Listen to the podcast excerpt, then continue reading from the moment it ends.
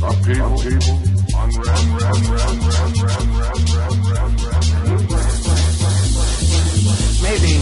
if we back away from it, step by step,